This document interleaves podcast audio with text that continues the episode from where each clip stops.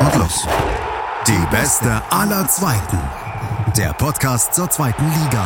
Auf meinsportpodcast.de. Herzlich willkommen zum Podcast Beste aller Zweiten. Und nachdem wir uns kurz für ein paar Spieltage zum Pennymarkt-Doku auf Pauli schauen verabredet haben, geht's euch jetzt hier wieder weiter. Und zwar mit St. Pauli, nicht vom Pennymarkt, sondern vom Millanton habe ich den Yannick am Mikrofon. Und damit erstmal ein schönes Moin Moin in die Runde. Moin Dominik, danke für die Einladung. Ja, ich sag vielen Dank, dass du die Zeit gefunden hast. Jetzt, wenn wir ehrlich sind, ich will gleich zum Thema kommen. Hey, der FC St. Pauli, ihr grüßt von der Tabellenspitze. Wie ist die Luft da oben? Das ist Wahnsinn, ja. Also ich muss mich eigentlich jeden Morgen wieder neu kneifen. Das ist, äh, ich meine, jetzt wir sind jetzt schon seit neun Spieltagen, sind es glaube ich mittlerweile seit dem Sieg gegen Dresden damals. Damals muss man schon sagen, sind wir da äh, ganz oben zwischendurch. Äh, sieht es nochmal so aus, als könnten wir eingeholt werden. Aber selbst wenn wir dann nicht gut spielen oder oder keine Punkte holen, äh, spielen die anderen für uns und äh, wir bleiben da oben. Äh, ja, ist äh, immer noch ein bisschen surreal. Was macht dann eigentlich Pauli dieses Jahr so stark? Ich meine, ey, die Hinrunde, letzte Saison, darüber brauchen wir nicht großartig sprechen, aber was war denn da ab Januar los? Gute Frage. Als erstes muss, muss ich dich an das Sankt erinnern. Das ist uns heilig, hat ein äh, berühmter Trainer namens Ewald Lien mal gesagt. Ähm, ja, also ich glaube, letzten Winter oder nach dem letzten Winter hätten die wenigsten damit gerechnet, dass wir so eine fulminante Aufholjagd starten. Wobei ich das auch schon in vergangenen Gesprächen von unseren Formaten oder auch in, in ähm, anderen Podcasts gesagt habe, es war ja auch nicht alles schlecht in der vergangenen Hinrunde, ne? also ähm, 2021. Ähm, da spielten die Ergebnisse halt nicht für uns. Es war durchaus auch gern mal ein Pech dabei und, und Sachen haben nicht funktioniert und das hat sich halt im Winter dann gewandelt. Natürlich kann man davon auch die, die damaligen Verstärkungen ähm, nicht, nicht vergessen äh, mit Omar Mamouche, der ja mittlerweile für Stuttgart spielt, Rodrigo Salazar, den wir jetzt ähm, zuletzt äh, beim Spiel gegen Schalke wieder treffen durften und er auch gleich gegen uns getroffen hat, was am Ende aber Schalke auch nicht geholfen hat. Ähm, Dejan Stojanovic damals noch im Tor, jetzt ersetzt durch Nikola Vasil. Ähm, natürlich hat man sich da auch punktuell nochmal verstärkt und konnte so, ähm, aber natürlich auch durch Verstärkung ist es natürlich nicht zu erklären, dass man da so, so einen Lauf hat und dann am Ende noch äh, wirklich sehr, sehr solide landet nach dem, nach der desolaten Platzierung in der Hinrunde. Aber hast du, hast du schon direkt damit gerechnet, nach der Rückrunde jetzt, dass es nahtlos so weitergeht? Also in der Form bestimmt nicht. Ich habe mir schon gedacht, dass die da eine ganz gute Truppe haben. Bin auch nach wie vor äh, großer Fan davon oder begeistert davon, dass damals an Timo Schulz festgehalten wurde. Ähm, hab die, die Zugänge, da kommen wir bestimmt auch noch drauf, die im Sommer kamen, ja, interessiert äh, verfolgt, wenn nicht sogar begeistert verfolgt. Ähm, und ähm, ja, es ist, läuft halt alles momentan für uns und äh, Leute, die noch viel länger ans äh, Melanchor gehen, als ich das tue, sagen, auch so einen guten Fußball haben sie einfach auch noch nie auf St. Pauli gesehen. Ne? Das, das kommt ja auch noch dazu. Wir spielen nicht nur äh, erfolgreich, sondern auch noch schön. Also das ist halt doppelt äh, verrückt. Was glaubst du, wie, wie, also allein ja schon die Euphorie war ja kaum zu bremsen, direkt an Spieltag 3, meine ich. Ähm, ihr, gewinnt das, ihr gewinnt das Hamburger Stadtduell mit 3 zu 2. Ey, war das so der Moment, wo dann auch ihr jetzt auch bei Millanton gesagt habt, hey, jetzt, wir, wir sind unstoppable? Also in den letzten Jahren ähm, hat man sich ja fast schon ein bisschen dran gewöhnt, gegen den HSV ganz gut auszusehen. Ähm, aber natürlich, so ein, so ein Derby-Sieg ist immer nochmal noch mal das i-Tüpfelchen und, und gerade wenn er so früh kommt, da bist du halt auch vor dem Spiel noch unsicher, okay, ähm, sind, sind wir dafür schon bereit oder, oder hauen die uns jetzt äh, hier vom Platz oder wie wird das ausgehen? Und dann, dann holst du dieses, diesen Sieg da wieder und ähm, ja, natürlich sind das, sind das immer noch die schönsten Siege, aber da haben wir ja diese Saison so einige von. Von daher weiß ich gar nicht, ob das, äh, also meine Top, mein Top 3 ist er auf jeden Fall. Aber ob er jetzt äh, Top 1 ist, weiß ich gar nicht. Das gibt einfach zu viele momentan, ehrlich gesagt. Wenn du mir so eine Vorlage lieferst, wäre ich ja ein schlechter Stürmer. Wenn ich jetzt die nicht verwehrt, dann sag mir doch mal, was, was waren so für dich die, die, jetzt gut, den Platz 3 haben wir. Was steht auf 2, was steht auf 1? Welche Spiele? Oh, wie gesagt, es ist ja schwer, sich so festzulegen. Wir können ja, während ich, äh, während wir quatschen, mache ich mir mal unseren äh, bisherigen Saisonverlauf auf und schaue noch mal so ein bisschen drüber. Ähm, ah, ja, lass uns mal schauen, was haben wir denn da? Also in Karlsruhe zu gewinnen, weil ich da auch live, live vor Ort war, war schön. Mhm. Ähm, dann natürlich ähm, muss man ja, also das, das wäre jetzt noch nicht Top 3, aber was man auf jeden Fall in die Top 3 nehmen muss, äh, ist der Sieg gegen Rostock. Einfach weil wir uns so lange nicht begegnet sind und äh, denen dann erstmal gezeigt haben, äh, okay, hallo, hier ist die zweite Liga und das ist St. Pauli. Ähm, das war auf jeden Fall war großartig. Ähm, dann haben zumindest, seit ich St. Pauli sehr aktiv verfolge, haben wir noch nicht gegen Schalke gespielt. Also das liegt schon so lange zurück, da habe ich gerade angefangen, das so ein bisschen zu verfolgen. Und äh, habe jetzt das erste Mal im Stadion gegen uns gehabt. Und natürlich dann auch gegen einen Ex-Bundesligisten zu, zu gewinnen, ist natürlich auch äh, sehr gut, auch wenn das natürlich mit dem Schalke, wie es noch vor Jahren war, nicht mehr zu vergleichen ist. Also das wären vielleicht so, wenn ich jetzt gerade mal so beim Durchscrollen so neben dem Derby-Sieg wären das so Sachen, wo ich mir, wo ich sage, das war, das war gut, da zu gewinnen. Was ich immer so krass finde bei Pauli, ich krieg's immer mit in Heidenheim. Bei, bei St. Pauli, äh, äh, korrigiere mich. Herr Ewald Lien, bitte. Ähm keine, keine physischen Schmerzen, bitte. Nee, ähm, Spaß beiseite. Was bei St. Pauli, was ich halt immer, ich krieg's immer mit, vor allem halt in Heidenheim, weil ich da halt einfach das Fanradio mache. Und es ist einfach so, es ist so krass mit anzusehen, wie bei euch diese Saison es so ist, man hat einmal ein Erfolgserlebnis und auf einmal fährt die Maschine hoch.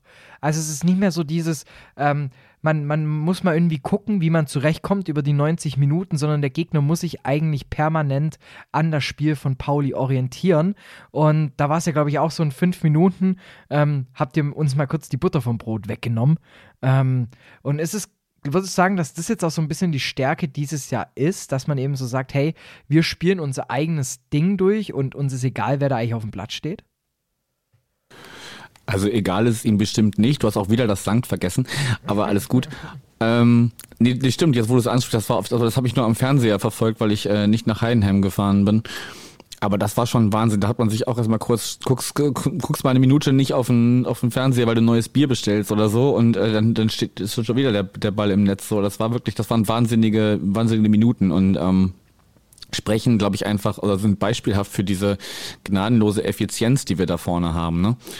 Also mit einem mit einem Burgstaller, mit einem Chiré.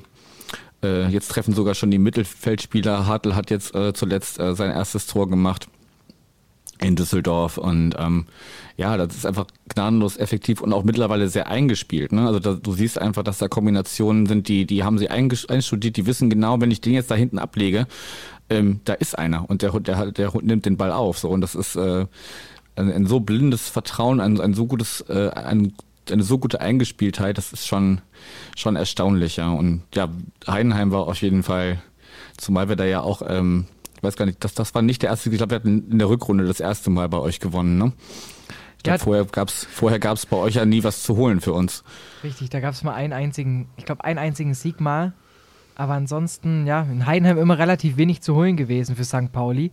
Ich erinnere ja, mich ihr aber. seid ja auch eine, eine Heimmacht eigentlich. Richtig. Und dann kam noch hinzu, ich weiß noch, da, ähm, da hatte ich ein sehr, sehr schönes Gespräch mit äh, einigen äh, St. Pauli-Fans. Nach, das war, das war da, als ihr Ewald Lien geholt hattet, um den Abstieg zu vermeiden, in Heidenheim nicht gewinnen konntet, aber trotzdem einfach so eine schöne Positivität da ausgestrahlt habt. Also deshalb seitdem freue ich mich eigentlich immer ziemlich gerne, wenn ich sehe, dass der Totenkopf auf den Schlossberg kommt. Ja, wie gesagt, also jetzt mittlerweile holen wir ja sogar auch Punkte bei euch, von daher können wir da auch gerne wieder hinfahren. ähm, ich glaube, äh, Ewald Lien hat damals immer von positiven Spiegelneuronen gesprochen. Also wenn du einfach, äh, wenn nicht nur die auf dem Platz ein gutes Gefühl haben, so wie du es ja auch eben beschrieben hast, dass die einfach, glaube ich, äh, jetzt gerade sehr in ihre Fähigkeiten vertrauen und da eigentlich, also bis auf dieses Spiel äh, in Darmstadt äh, gab es ja eigentlich auch kein Spiel, wo du sagst, okay, das kannst du in die Tonne treten im Nachhinein. Ähm, gut, gegen Hannover musste man damals auch nicht verlieren, aber sei es drum. Ähm, und diese positiven Spiegelneuronen waren, glaube ich, damals so das Gefühl, wenn einfach nicht nur die, die da aktiv dran beteiligt sind, sondern auch alle drumherum irgendwie dran glauben, dass das schon gut wird. Und dann äh, entsteht so eine Energie. Ja, und die Energie. Bisschen esoterisch gerade. Aber das ist völlig verständlich. Äh, wenn, man, wenn man das auf dem Platz sieht, ist es ja auch oft mal so, man kann es nicht wirklich begreifen, wie dann solche ähm, wie Mechanismen dann auch greifen. Ähnlich wie vielleicht bei dem von dir angesprochenen Wort. Äh, aber ich möchte mal zum Kader zu sprechen kommen. Ähm, also ich bin ein Riesenfan von Paccarada zum einen. Es, es, die, die Seite ist extrem stark und natürlich auch ein Burgstaller, der ich glaube bei 14 Buden steht. Ähm, was würdest ja. du sagen, was, ist, was, was macht das Spiel von Pauli einfach so effektiv? Von St. Pauli? Ich, ich verbessere mich. Hast du es selber gemerkt, sehr gut. Ähm, ja, wie ich ja eben schon ein bisschen angedeutet habe, eine, eine Eingespieltheit. Ich glaube, viele haben ja auch so ein bisschen ähm, befürchtet oder, oder fast schon vermutet, dass es schwer werden würde mit den ganzen Abgängen, die wir im, im Sommer hatten. Das sind ja neben den Verstärkungen, die ja nur leihweise da waren, um uns äh, aus, der, aus der Scheiße zu helfen, ähm, ja auch, auch altgediente Spieler wie ein Daniel Bubala zum Beispiel gegangen und ein äh, Robin Himmelmann ist im, im Winter schon weg gewesen. Ähm, da, da war man sich sicherlich nicht so klar, ob das alles so direkt ineinander greifen würde, aber gute Spieler sind geblieben. Ich meine, Burgstaller war ja letzten Winter äh, quasi auch eine Neuverpflichtung. Der war ja erstmal verletzt, nachdem er zu uns kam, der alte Mann. Ähm, Paccarada stimme ich dir auf jeden Fall zu. Da über links ist, glaube ich, einer der besten äh, Linksverteidiger, zumindest der zweiten Liga. Ähm, ja, du wolltest ja auch ein bisschen über die Neuverpflichtungen sprechen. Ich finde, Erik Smith, wenn er, wenn er fit ist, ist einer der besten Sechser der zweiten Liga ähm, der da hinten die Bälle gut festmacht, wobei äh, er sich ja den Platz immer so ein bisschen mit Aremu teilt, der schon ein bisschen länger bei uns ist, aber so ein bisschen Startschwierigkeiten hatte. Aber der ist mittlerweile da auch ein, ein Fels in der Brandung und dahinter sind dann halt äh, Ziereis, der einer der letzten ist, die noch seit Jahren bei uns sind. Ich glaube, der ist jetzt in sein oh, ist das seit 2013 oder seit 2014, irgendwie sowas, also schon, schon sieben, acht Jahre oder sowas da. Und ähm, dann der Jakov Medic, der im Sommer gekommen ist, der da hinten alles wegschädelt. Nikola Vasil hinten im Tor macht auch einen überragenden Job, hat uns gegen äh, Nürnberg auf jeden Fall die, die Punkte gerettet. Das hätte auch anders ausgehen können als 2 zu 3 aus Nürnberger Sicht. Ähm, ja, also und dann, ähm, wie gesagt, Hartl hat sein erstes Tor gemacht. Jackson Irvine haben wir noch geholt. Ähm, ja, also die, die Neugekommenen jetzt im Sommer haben auf jeden Fall gut die, also das Spiel nicht adäquat ersetzt, weil, weil äh, wie wir ja jetzt sehen, äh, zumindest mal Musch eindeutig ein Erstligaspieler ist. Ähm, aber haben da auf jeden Fall äh, waren gute Ergänzungen und haben sich da auch auf Anhieb äh, an manchen Positionen in die, in die Stammelf gespielt. Kofi Chiré hatte ich eben auch schon genannt, ist momentan so ein bisschen, ich glaube, weil sie, weil die Leute ein bisschen oder die gegnerischen Mannschaften ein bisschen äh, festgestellt haben, wie man ihn äh, so ein bisschen bremsen kann, indem man einfach äh, ja immer so einen an die Seite gestellt kriegt vielleicht und äh, kann dann nicht mehr ganz so schalten und walten, wie es noch in den ersten Spielen war. Ja, aber auch der ist, wenn er seinen Raum bekommt, ist der, ist der super und ähm, ja, so, so passt einfach alles momentan sehr gut zusammen. Viel, viel besser kann ich das nicht erklären, glaube ich.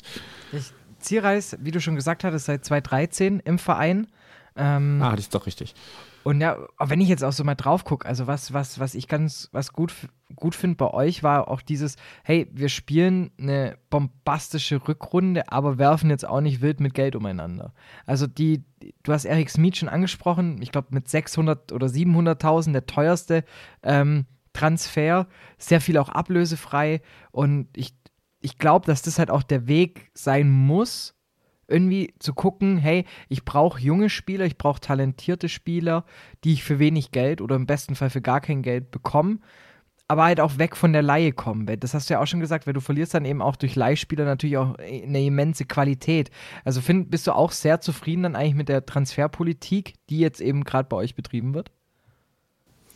Ja, hatte ich ja eben ganz am Anfang schon gesagt, dass ich durchaus die äh, interessiert bis begeistert verfolgt habe. Ähm weil ich einfach, ja, wie, also seit Bornemann da ist, äh, sieht man da einfach wesentlich mehr, ja, Auge sozusagen in den, in den Transfers. Wir hatten ja auch schon äh, Sportchefs, die gesagt, Laien, Laien, Laien, das ist der Weg, um, um irgendwie in der zweiten Liga zu bleiben. Und ähm, nee, aber ich stimme dir schon schon zu. Also das, natürlich wird es nie so sein, dass wir äh, irgendwo ein Talent finden und das bleibt dann bei uns bis zum Ende seiner Karriere. Hat man ja jetzt auch mit äh, Matanovic gesehen, der jetzt momentan daneben Burgstaller oft vorne spielt. Nicht zuletzt auch seit Makinok jetzt durch seine Corona-Erkrankung zwischendurch ausgefallen war. Aber auch sonst passt er halt vom, von seinem Spielstil manchmal besser zu den, zu den Gegnern der zweiten Liga als, äh, als ein Makinok.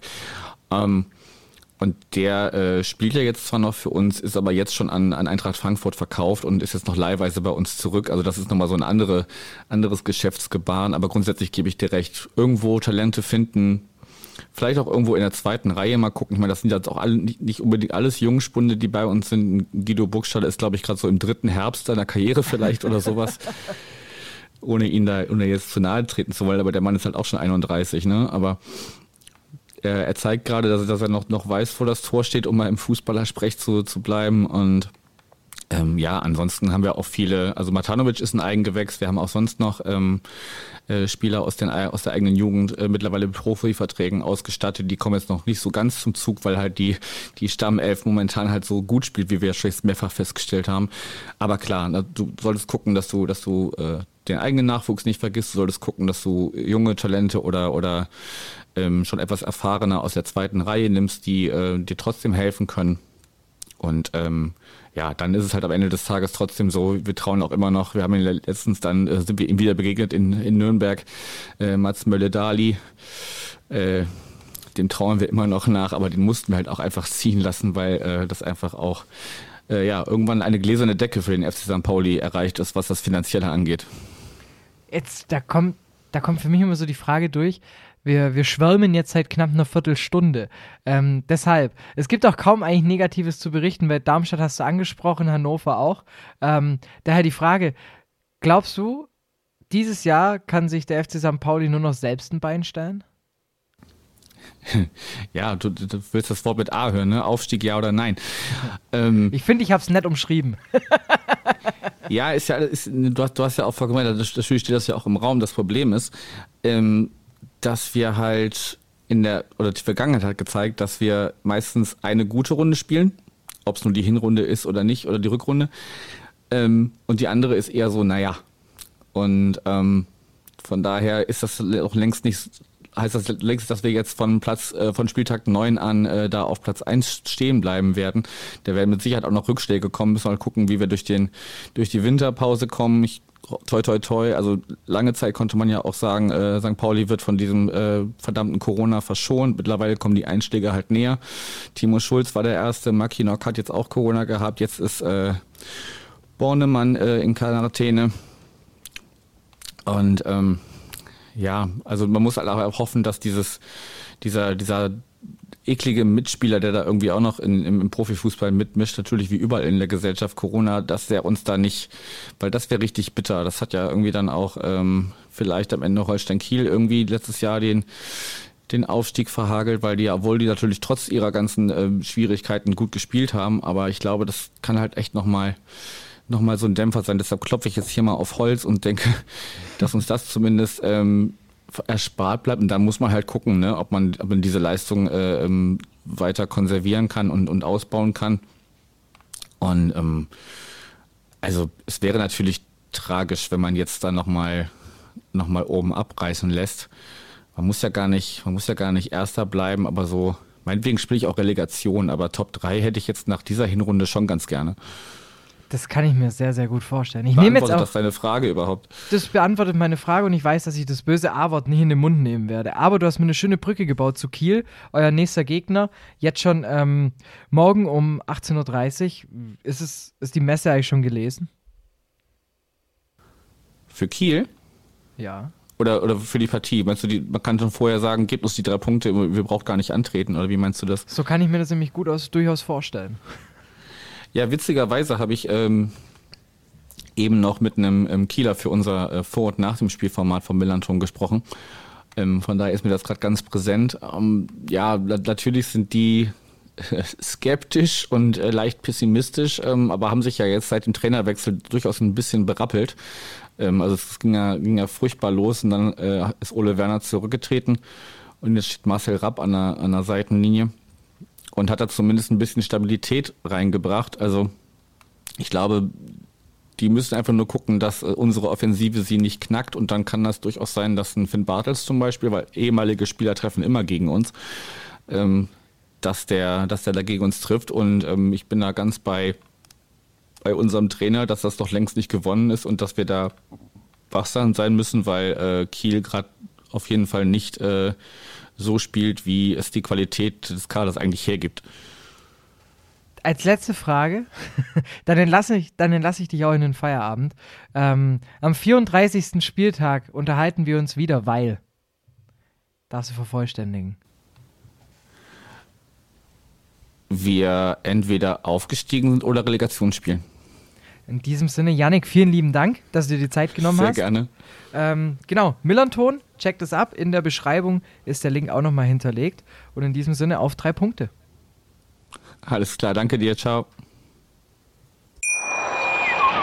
Hey, Malte Asmus von meinsportpodcast.de hier. Ab März geht's weiter mit unseren 100 Fußballlegenden. Staffel 4 bereits. Freut euch auf Zlatan Ibrahimovic, Michel Platini, Cesar Luis Minotti, Paolo Maldini, um nur mal vier zu nennen. Und bis wir mit der vierten Staffel kommen, hört doch einfach noch mal rein in die bisherigen drei Staffeln. Ronaldinho, Sepp Meyer, Gary Lineker, Lothar Matthäus und viele weitere warten da auf euch. 100 Fußballlegenden. Jetzt überall, wo es Podcasts gibt.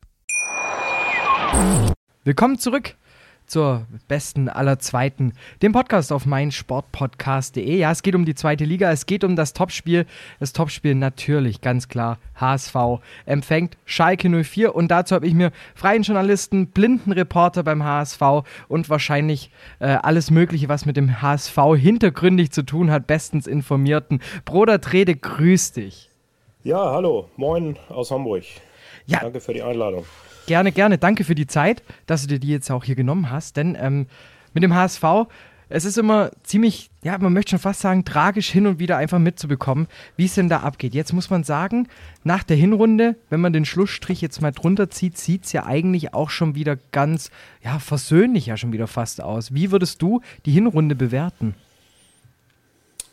Ja, ich fand sie jetzt gar nicht so schlecht. Ähm, für Hamburger Verhältnisse relativ ruhig. Äh, es ist ja immer dann schnell helle Aufregung, wenn die Ergebnisse nicht so stimmen. Und kurioserweise äh, stimmten die ja eigentlich auch nicht. Ähm, schlechtestes Abschneiden bis hierhin äh, in der kurzen, aber heftigen Zweitliga-Historie des HSV. Also ich kann mich erinnern, äh, zu ähnlichen Zeitpunkten waren wir schon in zwei Saisons mal Herbstmeister. Ähm, und jetzt ist es nicht so, aber ich weiß nicht, vielleicht äh, hat man sich schon ein bisschen dran gewöhnt an die zweite Liga und ist ein bisschen bescheidener geworden, äh, was dem Club gut täte. Äh, aber es ist im Moment eigentlich ganz angenehm und äh, unaufgeregt. Vielleicht auch, weil der Stadtrivale so weit vorne ist, dass äh, man eine andere Rolle hat einfach mal, ne? Und, und äh, der Jäger ist eher. Ich wollte gerade sagen, ist es nicht dann vielleicht auch mal ein Vorteil, einfach auch mal der Jäger zu sein und nicht immer nur von oben den Druck zu verspüren, dass dann jemand die ganze Zeit im Nacken einen anhaucht? Glaube ich schon. Ne? Es ist so ein bisschen eher so, man hat was zu gewinnen und nicht, nicht andersrum. Ne? Also vorher haben alle immer erwartet, oh hier und der HSV muss immer aufsteigen und jetzt diese Saison ohnehin finde ich eine total spannende Liga oder wie du da auch gerade anmoderiert hast, die beste ever, ne? Und ähm, gefühlt jede, jede Woche irgendwie drei, vier to tolle Spiele, finde ich, ganz äh, auch im Vergleich zur ersten Liga. Ähm, und sicher spielt es dann auch eine Rolle, dass so ein paar andere äh, große Clubs jetzt auch mit drin sind, wie, wie Schalke oder Werder auch und so. Und das, das ist dann nicht nur immer so der HSV das Spiel des Jahres für jeden ist, wo er dann nochmal so ein paar Prozente mehr rauskitzelt. So, ne? Ähm, kann sicherlich auch äh, der, dem aktuellen Team ganz gut in die Karten spielen. Ja, ist es dann vielleicht wirklich ein, ein, Vorteil zu sehen, dass die, wenn die zweite Liga besser bestückt ist, dass man selber einfach nicht mehr der haushohe Favorit ist, obwohl man natürlich trotzdem noch der HSV ist? Glaube ich schon, ja.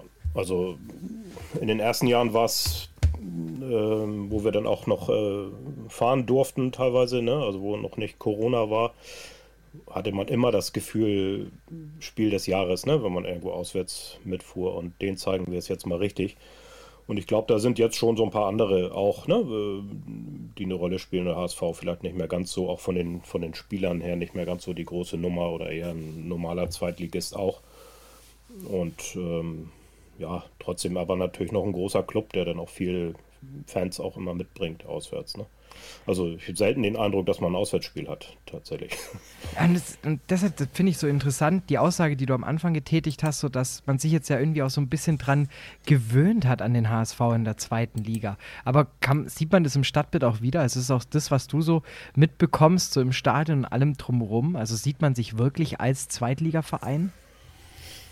Äh, intern glaube ich schon. Ähm, äh, sind die äh, verantwortlichen Personen und auch meine Kollegen aus der Presseabteilung, die können das schon ganz gut einordnen. Aber natürlich ist es äh, bei vielen drumherum immer noch so, ach Mensch, und jetzt äh, spielt man gegen Sandhausen und die muss man aus dem Stadion schießen und so, wo man sich dann immer fragt, ja, wo wart ihr denn die letzten drei Jahre? Das ist halt nicht mehr so. Ne? Das ist einfach, ähm, die sind halt auch, können auch Fußball spielen und, und die Vergangenheit hat ja nun auch gezeigt, dass äh, jeder da jeden schlagen kann und äh, vielleicht sollte man dem sich so ein bisschen anpassen. Also ich glaube, viele wollen das nicht wahrhaben und es ist dann auch immer schnell nach drei Siegen äh, Europacup und alles. Äh, aber so langsam, glaube ich, ist die Erkenntnis dann doch da, ne? Auch weil in den vergangenen Jahren ja das teilweise schon tragisch war, äh, wie der HSV äh, am Ende verrissen hat und, und äh, Chancen, die ihm auf dem Silbertablett äh, bereitet wurden, dann auch weggeschenkt hat. Ne? Also muss ich ja einem Heidenheimer nicht erzählen. äh, in den letzten Minuten dann immer, äh, da konnte man ja fast wirklich äh, im Wortsinn die Uhr nachstellen, dass der HSV dann, äh, ich, ich weiß, erinnere mich an das eine Spiel, weil ich es auch reportiert habe, da ähm, an der Brenz, sag ich mal. Mhm. Ähm, da wusste ich schon, als, als Schnatterer da unten eingewechselt wurde, dachte ich, wenn der einen Ball nach vorne schießt, der ist drin, da muss ich gar nicht mehr hingucken. Und so war es dann auch. Ne? Also da, das war dann irgendwann auch klar und in den Köpfen drin. Ähm, und da habe ich so ein bisschen den Eindruck, auch weil die Statistik das natürlich äh, widerspiegelt, dass das dies Jahr nicht, nicht so ist. Ne? Also der, der HSV ist äh, am Ende eher die Mannschaft, die nochmal zulegen kann. Und äh, was das anbelangt, stabiler und holt dann eher Punkte nach hinten raus, die er in den ersten Jahren, aus welchen Gründen auch immer, äh, unerklärlich teilweise äh, dann auch weggeschenkt hat. Ich wollte es extra noch nicht direkt ansprechen mit Heidenheim. ja, das ist ja, ist ja eine, eine durchaus spannende Geschichte. Äh, wir sind ja immer, ich bin tatsächlich nur einmal äh, bei euch gewesen. Ähm, äh, im ersten Zweitligajahr, als äh, Bobby Glatzel noch auf der anderen Seite spielte und uns auch schön einen schoss da. Ähm, und die anderen Male durften wir zwar mal nicht fahren wegen Corona. Das waren die Spiele wo es dann äh, zum Ende raus äh, eher bitter wurde aus HSV-Sicht. Äh, ich kann mich erinnern, wir haben das eine Corona-bedingt tatsächlich aus dem Volksparkstadion via Bildschirm reportiert. Mhm. Äh, als, als Kühlwetter in der letzten Minute eine Unaufmerksamkeit von Ulreich ausnutzte. Und wir sahen nur das, natürlich nur das Fernsehbild und es wurde nur euer Trainer gezeigt weil die Kamera auch nicht damit gerechnet hatte, dass man sowas machen kann. Und wir sahen nur den jubelnden Frank Schmidt und haben nur gedacht, oh nee, Leute, echt. Das kann nicht sein. Und dann wurde es via Zeitlupe dann auch nochmal das ganze Elend gezeigt. Also, ah, äh, ja, und dieses Jahr bin ich auch nicht mitgefahren. Da äh, war ich beruflich verhindert beim 0-0 beim und wäre, glaube ich, auch, war auch besser so. Äh, das waren immer fiese Reisen da auf die, auf die Ostalb. Ah, ich erinnere mich auch an viele Auswärtsfahrten nach Hamburg, die nicht wirklich viel Spaß gemacht haben. Also ich glaube, das beruht so ein bisschen ja auch auf Beidseitigkeit. Ja, ja, alles, alles gut. Aber äh, gut, dass du es auch ansprichst ähm, mit den, jetzt ist der HSV die Mannschaft, die gegen Ende hin noch eher noch mal einen Punkt holt, weil ihr habt erst zwei Spiele verloren. Das nach 17 Spielen natürlich schon auch eine Ansage. Auf der anderen Seite bei acht Unentschieden. Gucke ich mir aber an, wie viele Unentschieden davon gerettet worden sind. In der Nachspielzeit muss ich sagen, dass der HSV sich das Glück gerade probiert zurückzuarbeiten, was er ja jahrelang hat liegen lassen. Ja, wobei ich sagen muss, von den Unentschieden, wie viel sind es im Moment? Ja, zu viele auf jeden Fall, aber waren nicht so viele Glückliche dabei. Also wenn man dann, ähm, so wie ich das ganze Spiel auch sieht, erstmal muss man festhalten, ich habe tatsächlich noch kein langweiliges Spiel gesehen vom HSV. Das bringt vielleicht der viel zitierte Tim Walter Fußball äh, mit sich. Also schon auch auf offensives Spiel ausgelegt und, und nach hinten aber auch anfällig dann womöglich oder Ne? Auch wenn wir jetzt die beste Abwehr momentan stellen, aber durchaus ja für Konter anfällig. Mm, also es war immer Spektakel, aber oftmals bei diesen Unentschieden sind, haben wir so unsere Sachen eingepackt und haben gedacht, boah, das, da war jetzt aber mehr drin. So, ne? Also, ähm, weil die Chancen einfach da waren und ähm, dann auch nicht genutzt wurden, teilweise haarsträubend wieder, aber äh, ja, glücklich würde ich es jetzt nicht bezeichnen. Also ähm, ist, man merkt halt, dass Unentschieden einen nicht weiterbringen dann. Ne? Oder es war, gab ja eine Zeit lang, wo dann sehr viele Unentschieden auch am Stück waren und äh, da kommst du dann halt tatsächlich auch nicht vorwärts. Äh, dann lieber einmal verlieren äh, mehr und äh, einfach mal zwischendurch mal ein Spiel gewinnen. Äh, ja. Da sind wir jetzt aber auch schon kurz davor fürs Phrasenschwein. ja, klar, äh, klar das ist, äh, ist alles, äh, wiederholt sich ja alles, oder? Ähm, das, was wir machen als, als Reporter, ist ja äh, sehr Phrasenschwein anfällig, sag ich mal. Also, zum Glück haben wir da keins stehen, da müsste ich, äh, wäre ich arm, glaube ich. Aber es ist ja wirklich so, dass, dass die Sachen, oder Fußball ist ja einfach dann auch einfach und, und die Phrasen, so blöd sie manchmal sind oder so abgegriffen, äh, haben ja durchaus äh, ihre Berechtigung. Aber wenn du jetzt so einen Grund festmachen müsstest, warum es beim HSV dieses Jahr klappen könnte, welcher wäre das? Ja, ich glaube schon, dass, ähm, dass es eine Mannschaft ist, dass es im Moment auch, ähm, sieht man so an so ein paar Kleinigkeiten tatsächlich auch, äh, so in der Körpersprache oder in dem sich gegenseitig anfeuern und so, dass es im Team ganz gut stimmt. Ne? Also würde ich auch sagen, dass das vorher auch der Fall war, aber jetzt ist es für mein Gefühl noch ein bisschen homogener, das Ganze. Und ähm, finde auch von der, von der Bank kommen auch ähm, viele gute. Hat, man hat immer so das Gefühl, wenn man dann am Anfang sich so seinen Zettel da zurechtlegt mit den, mit den Kadern und so, dann denkt man beim HSV ganz oft, boah, da ist aber noch auch noch Druck äh, in der zweiten Reihe drin. Und der kommt dann ab und zu mal rein. Deswegen, ne? und, und es sind halt einfach, ähm, man hat immer so das Gefühl, eine Chance kriegen wir noch, ne? weil mhm. einfach äh, die Mannschaft äh, viele gute Torraumszenen rausarbeiten kann. Und äh, irgendwann fällt dann auch mal einer rein. Äh, so. Wenn du jetzt gerade auch von der, wenn du jetzt gerade von der zweiten Bank ähm, her aus und von der zweiten Reihe ansprichst, Ali Du ist ja da auch jemand, der auch jetzt einfach sensationell explodiert ist. Ähm, hattest du den von Anfang an auf dem Zettel? Witzigerweise ja, weil wir mitbekommen haben, dass ähm, als das Mannschaftsfoto gemacht wurde vor der Saison, da war der eigentlich gar nicht vorgesehen und da war schon alles bereitet für, ähm, für dieses Foto und das ist ja mal ganz genau austariert. Ne? Äh, oh, hier muss noch ein Physio, muss noch mal auf die Seite rüber, damit es äh, gleich aussieht. Und dann war schon alles fertig und dann sagte noch einer, oh, warte mal, da kommt noch einer.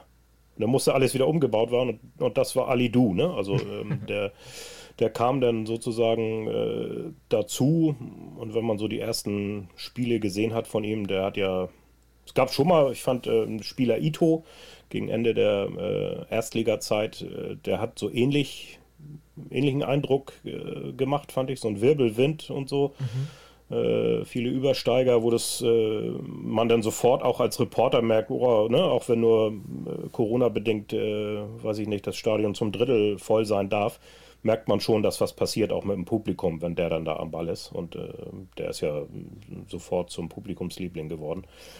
Ähm, und das hat man natürlich jetzt auch ne, aus der Not geboren, ähm, aber das finden die Leute natürlich auch gut, äh, wenn da äh, Spieler sind, die aus der Stadt kommen. Ne? Ähm, anderes Beispiel ist Jonas David, der eigentlich schon dreimal weg war, kommt hier bei mir auch aus dem Stadtteil.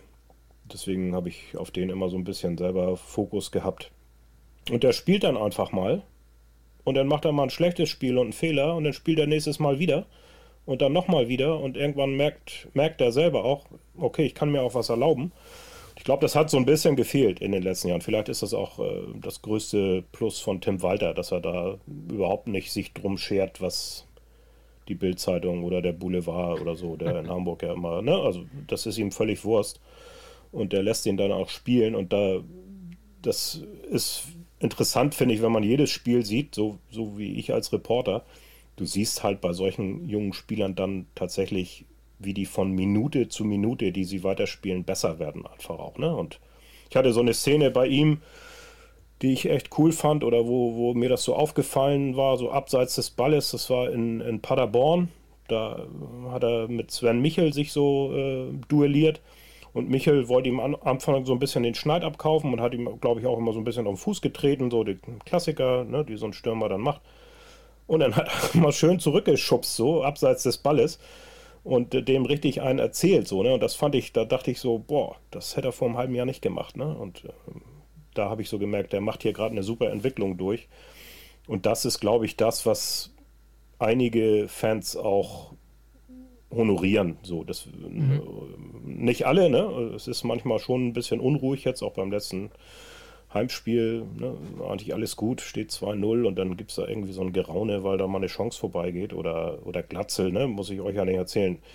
Äh, wenn du von dem Zusammenschnitt machst in der, äh, in der Sportschau, dann siehst du halt drei Großchancen, die er da verballert, aber du siehst halt nicht die 480 Bälle, die er vorne festmacht und mhm. wie der arbeitet und was der mit den, wieder die Gegner zermürbt und so. Ne? Und das sieht der, da lässt sich der Trainer auch nicht von beeindrucken. Ne? Ob sie da jetzt Minuten zählen, so und so lange ohne Tor und was ist das denn für einer und so. Das ist dem ganz egal, weil er das andere sieht und sich davon nicht beirren lässt. Und das, glaube ich, ne, lange Antwort jetzt auf eine einfache Frage, aber das ist, glaube ich, das, was anders ist. Ähm, und ähm, wo der Trainer mit seiner ganzen, ich sag mal, Andersartigkeit dann auch genau der richtige ist jetzt, vielleicht. Ich fand noch den Vergleich mit Ito eigentlich sehr, sehr passend. Ich erinnere mich nur an Ito im April 2018 äh, beim Auswärtsspiel beim VfB, der da auch regelmäßig für, für Wirbel vorne gesorgt hat. Und finde ich jetzt schön, dass du sowas wieder mit ins Bild holst. Wenn, wenn wir jetzt aber mal so bleiben bei den Leuten, ähm, die sich jetzt auf einmal entwickeln und auch vor Selbstbewusstsein auch so ein bisschen einfach strahlen, dann muss man natürlich auch auf die Torhüterfrage zurückkommen. Ähm, weil mit Johansson jemand im Tor steht, den, der jetzt klare Nummer zwei geholt wurde und jetzt aber trotzdem auch den Anschein macht, bereit zu sein, auch für Platz Nummer eins jetzt in den sechs Spielen, die er gemacht hat. Ähm, Kannst du dir vorstellen, weil es ja natürlich auch noch Vertragspoker rund um ähm, Daniel Heuer Fernandes gibt, dass es da durchaus noch ähm, einen ernsten Konkurrenzkampf gibt? Oder siehst du Heuer Fernandes als die klare Nummer eins? Ja, sehe ich schon. Ähm, ungeachtet jetzt, äh, ne, oder äh, Johansson wirklich auch richtig gut gespielt, was so nicht zu erwarten war. Ich weiß, dass wir, als, als die Verletzung bekannt wurde von, von Heuer, der ja bis dahin wirklich herausragend gehalten hat. Ich erinnere mich an, an das äh, Hinspiel auf Schalke, das war ja unglaublich, ähm, was der rausgefischt hat. Oder auch in, in, Nürnberg war der, war der wirklich gut, Sprechchöre und alles, ne? Äh, von den Fans für ihn und dann verletzt er sich und da haben wir schon so ein bisschen Angst gehabt, weil wir ähm, Johansson vorher auch so in so Testspielen gesehen haben und da hat er halt sich die Dinger reingelegt, ne? Also wirklich äh, haben wir gegen irgendwelche dänischen Erstligisten gespielt hier so äh, unter Ausschluss der Öffentlichkeit und da ging von drei Gegentoren zwei auf seine Kappe wo man so dachte, kann der dieses, der Torwart ist ja bei schon durchaus eingebunden ne? und er mhm. muss auch ein bisschen Fußball spielen können, äh, so wie so offen wie Tim Walter spielen lässt. Und ähm, da waren wir wirklich überrascht oder ich auch, ähm, wie gut er das dann gemacht hat. Ne? Es gab so ein paar Situationen jetzt auch, wo man, aber die gab es bei Heuer Fernandes auch, äh, wo man so dachte, oh, oh, hoppla, ne? jetzt schießen wir uns die Dinger hier wieder selber rein. Ähm, aber das hat er fußballerisch auch super gemacht. Also und trotzdem glaube ich, wenn Daniel Heuer Fernandes wieder fit ist, ähm, ähm, ist das auch, äh, ist der Trainer auch so, äh, honoriert er das, was er bisher geleistet hat, dann auch so, dass er ihn klar als Nummer 1 wieder aufstellt. Ja. Jetzt müssen wir trotzdem langsam mal Richtung Topspiel kommen, weil sonst rast uns die Zeit hier weg. Es ist ja. das, ich glaube, 113 Spiele gab es jetzt schon gegeneinander. Also da steht nicht nur viel Tradition auf dem Papier, da steckt auch viel Tradition dahinter. Ähm, mhm. Dein wie viertes eigentlich? Weißt du das? Bei, bei, bei Schalke gegen äh, Schalke zu Gast in Hamburg? Mein, mein persönliches? Aha. Boah. Was, weiß ich nicht. Schon oft. Also ich kann mich an viele äh, Spiele erinnern. Ich habe jetzt auch gerade die Vorbereitung gemacht fürs Wochenende. Äh, dann guckt man ja immer so nach so ein bisschen verrückten Statistiken und äh, ich habe mich gefragt, wann haben wir eigentlich zu Hause kurz vor Weihnachten mal äh, sind wir mal mit einem dicken Punktepaket unterm Tannenbaum, haben wir die Fans nach Hause geschickt. Und das war tatsächlich vor äh, fünf Jahren zuletzt gegen Schalke. Ähm, war ich auch am Mikro. Äh, Torschützen Nikolai Müller und Bobby Wood. Äh, hört sich an wie vom anderen Planeten alles irgendwie. und Donis Afdijay äh, oh. traf noch für Schalke äh, in der Nachspielzeit. Ja, also wüsste ich jetzt nicht, ich bin ja schon ein bisschen länger dabei, wüsste jetzt nicht, wie mein wievieltes Spiel auf Schalke ähm, sind wir auch oft gewesen. Ich kann mich an ein Ding erinnern. Das war unmittelbar nach den Anschlägen in Paris Mhm. Und da war so eine helle, also muss ein oder zwei, ich glaube, das äh, war ein Länderspiel ja unter der Woche und wir spielten, glaube ich, am Wochenende dann auf Schalke. Und wir waren ein bisschen blöd abends, Abendspiel in Stau geraten kurz vorher. Es war also eine ganz enge Nummer. Und dann meinte, kamen wir an da auf diesem Schalker Parkplatz da, äh, in dieser, wo, wo der Rasen eigentlich mal rausgefahren werden sollte, in so einer dieser Wanne. Und dann meinte einer, ja, rennt doch schon mal los mit dem Koffer. Und ich sage, du, guck, guck dich mal um hier. Die ganzen Polizisten mit der Maschinenpistole im Anschlag. Wenn ich jetzt hier mit dem Koffer, mit laut, aus dem lauter Kabel und sowas rausragen, loslaufen, dann bin ich der Nächste, der hier. Äh, ich werde den Anpfiff nicht mehr erleben. Und äh, da sind wir wirklich echt auf der Rille da reinge, weil wir dann auch noch, das Auto wurde echt komplett auseinandergenommen mit Hunden und alles. Das war ja hohe Aufregung damals und durchleuchtet und alles. Und wir sind da wirklich äh, mit Anpfiff, dann hatten wir alles aufgebaut. Und äh, das war für mich so ein, werde ich nie vergessen, weil äh, seitdem habe ich mir gesagt, äh, lieber eine Stunde zu früh da sein und alles in Ruhe aufbauen, weil die Zeit, die haben wir dann nicht mehr eingeholt. Ne? Also das wusste ich schon, als es losging kannst eigentlich nach Hause fahren, das wird nichts mehr mit der Reportage mehr.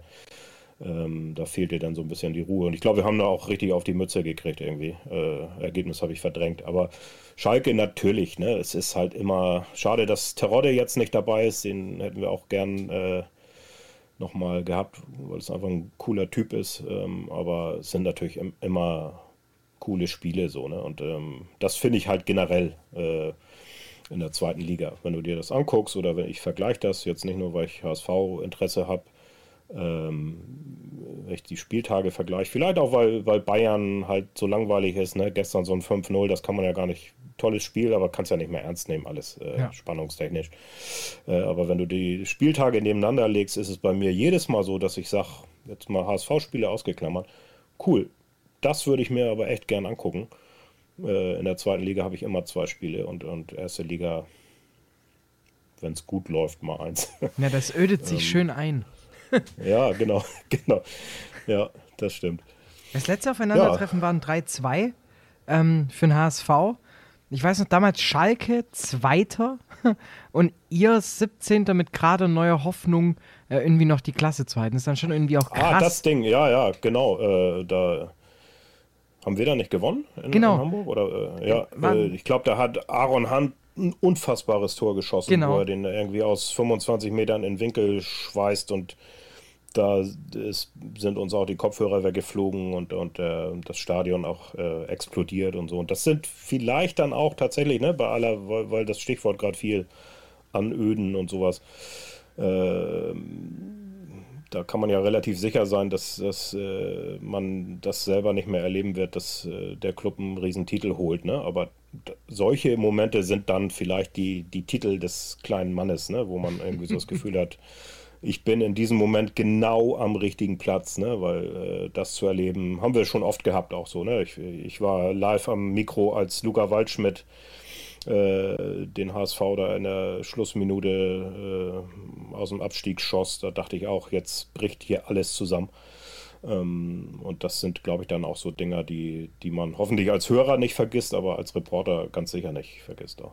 Ja, das sind die Bilder, die bleiben, die, die holen dich dann irgendwann ja. mal wieder an, an schönen Momenten zurück. äh, ich, hab, ich weiß nicht, ich erinnere mich nur an ein Video beim, beim Reportieren, das war ähm, Heidenheim gegen ähm, das müsste gegen Duisburg gewesen sein, 2016, als Griesbeck einen Sonntagsschuss reinhämmert im, gegen Ende April, mhm. auch aus 30 Metern. Das Mikrofon eben, wie du es beschrieben hast, die Kopfhörer explodieren und äh, ich hatte das Ganze noch auf Video, weil ich genau in dem Moment gerade gefilmt hatte und das war dann auch noch der, der Sieg, der uns über die 40-Punkte-Marke geschossen hat. Also, ah, ja. das sind dann die Momente, wenn es draußen dann mal irgendwie so ein bisschen Fahrt wird, was das Wetter angeht und man will sich eine schöne Zeit machen. dann holt man sich sowas wieder her. Aber ja, apropos, genau. schöne Zeit machen. So, wir kommen jetzt zum Tippspiel. Und ähm, der erste Tipp natürlich das Topspiel. Wir haben jetzt lange über dein HSV gesprochen. Jetzt geht's gegen Schalke. Das letzte Spiel, das 3-2, haben wir gesprochen gehabt. Da habt ihr gewonnen. Wie geht's diesmal aus? Oh, würde ich auch nehmen, 3-2. 3-2? Äh, hätte, ich, hätte ich viel zu, zu beschreiben. Ist, glaube ich, auch nicht unrealistisch. Ich sag 3-2, ja. Ich gehe sogar mit einem Remis. Also ich, ich, ich würde mit einem Unentschieden gehen, weil ich mir irgendwie es nicht vorstellen kann, dass sich jetzt Schalke, nachdem sie sich jetzt auch langsam äh, mal da erholt haben aus dem Mittelfeld, so leicht jetzt wieder die Butter vom Brot nehmen lassen. Ja, es wäre auf der anderen Seite auch HSV-typisch. vier, vier, Heimsiege in Folge unrealistisch. Aber ich bleibe trotzdem, ich kann ja hier nicht gegen den HSV tippen. Richtig. Ich muss ja auf Sieg tippen, das ist ja klar. Düsseldorf-Sandhausen, was meinst du? 2-0 für die Fortuna. Da sind wir gleich. Ähm, Kiel gegen Pauli, das, da bin ich jetzt gespannt. 1-1. ich glaube zwar nicht, aber äh, ich äh, muss dazu sagen, bin äh, ist mein Zweitclub äh, Holstein Kiel. Äh, mhm. Finde ich cool, ähm, wie die das auch gemacht haben. Ähm, mein Onkel hat früher in der Oberliga-Zeit zu Uwe Seelers Zeiten auch für Holstein Kiel gestürmt, hatte 150 Spiele gemacht, ähm, paar Saisons äh, da und deswegen habe ich immer eine Verbundenheit zu Holstein Kiel und das ist so ein, so ein Neigungsunentschieden gegen den äh, Stadtteilclub. Ich gehe sogar mit einem Sieg für Kiel, aus dem einfachen Grund, ich möchte, dass das Tabellenfeld noch enger zusammenrückt. Weil ah, es einfach okay, so pervers ist. genau. Aue Nürnberg. Das, hm. Aue Nürnberg, ja, schwierig. In Aue hatten wir eigentlich äh, die Saison die coolste Auswärtsfahrt, weil wir da quasi 90 Minuten bepöbelt wurden. äh, auf, seid ihr auf der Haupttribüne hinten gesessen? Ja, ja. Ja, genau. kenne ich, kenne ich. Äh, man, das ist ja so ein bisschen, man, man sitzt da wie im Käfig. Äh, die die ähm, einem da ans Leder wollen, die können aber nicht ran, weil man so ein bisschen Abstand hat. Äh, und äh, trotzdem hört man natürlich alles, was sie sagten. Und da äh, es war unfassbar, dass der HSV schoss in der Nachspielzeit ein Eigentor, wie ich es noch, also kriegte den Ausgleich durch ein Eigentor. Ich weiß nicht, ob du es noch im Kopf hast. Äh, wo die Auer auch alle gleich zu Boden sanken, als wenn sie abgestiegen wären. Also, äh, und wir haben uns natürlich dann auch, mussten uns ein bisschen zusammenreißen, nicht zu feixen, weil das war wirklich ein geklauter Punkt. Also deswegen sage ich, Aue ist schwierig. Ähm, trotzdem wird Nürnberg die Scharte auswetzen wollen, die sie auf Schalke einkassiert haben und 1 zu 0 gewinnen. Ich gehe sogar mit einem 3-0 für den Club. E, eben aus genau oh. den Gründen. Ich, ich, bei, bei Aue ist einfach alles möglich. Und ich, ich weiß nicht, ob die nervlich da so bereit für sind. Und ja. Club zu gut in den, wenn man jetzt den letzten Monat irgendwie nimmt, irgendwie dafür dann doch irgendwie zu konstant. Apropos zu konstant in den letzten Wochen. Auswärtsspiel von Heidenheim in Paderborn. ah, ich äh, muss ja gestehen, dass ich äh, eurem Club die Daumen drücke, weil ich in meinem Duo-Team zwei Heidenheimer habe mit Schöppner und Manon Busch. Ähm, den drücke ich natürlich dann besonders die Daumen. Paderborn zu Hause auch dievenhaft. Ich sag trotzdem 1-1. Das nehme ich mit unterschreibe ich. Nimm ich mit. Auswärts ein Punkt ist bei unserer Auswärtsstatistik immer nur, sind nur gewonnene Punkte. Und jetzt mal von den Blicken oben der Tabelle rutschen wir mal ein bisschen runter. Ingolstadt gegen Dresden. Uiuiui. Ingolstadt wird auch äh, wieder nicht gewinnen. Trotz der äh, fantastischen Einwurfflanken von Marcel Gauss äh, wird es nicht reichen. Ähm, 0 zu 2. Habe ich 0 nee, Quatsch. Die, ich sagte, Ingold macht ein 1 zu 2. Korrigiere. Ich, ich, bin da sogar noch einen Ticken fieser unterwegs. Ich glaube, da fallen richtig viele Buden, vor allem auf Seiten der Dresdner.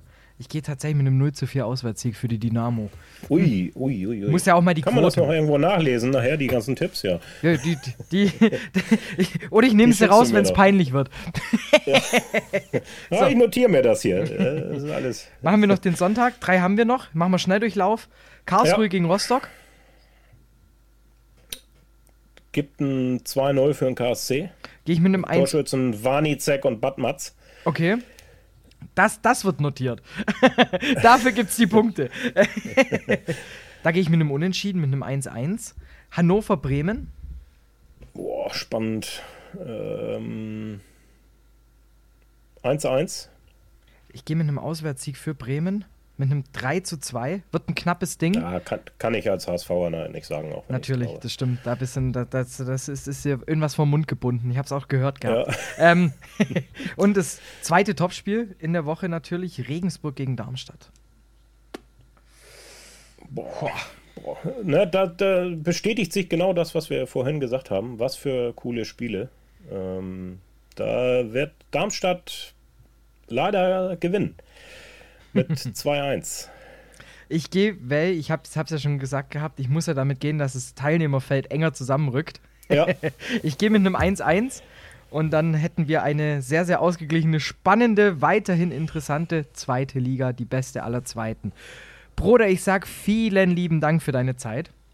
sehr gerne. Hat Spaß gemacht. Und dann drücken wir jetzt, dann, ich drücke jetzt dem HSV mit die Daumen. Und Ja, ich, ich euch sowieso, wie gesagt. Schöppner kann gerne knipsen mit Am besten Flanke Busch. von Busch. Ja, genau. ich schreibe mit. genau. Und äh, dann hoffentlich dann mal bis, äh, das sehen wir uns dann mal in äh, Hamburg bei der nächsten Reportage. ja, genau. Dauert ja auch nicht mehr lange. Gerne. Nee, In diesem Sinne, sag Bescheid. ich ja. gebe Bescheid und dann sehen wir uns und bis dahin schöne Zeit, schöne Weihnachten, einen guten Rutsch und dann bis in Bälde. Das wünsche ich auch. Vielen Dank. Ciao. Ciao. Wie baut man eine harmonische Beziehung zu seinem Hund auf? Puh, gar nicht so leicht. Und deshalb frage ich nach, wie es anderen Hundeeltern gelingt, beziehungsweise wie die daran arbeiten. Bei Iswas Dog reden wir dann drüber. Alle 14 Tage neu mit mir, Malte Asmus und unserer Expertin für eine harmonische Mensch-Hund-Beziehung, Melanie Lippisch. Ist was, Dog? Mit Malte Asmus. Überall, wo es Podcasts gibt.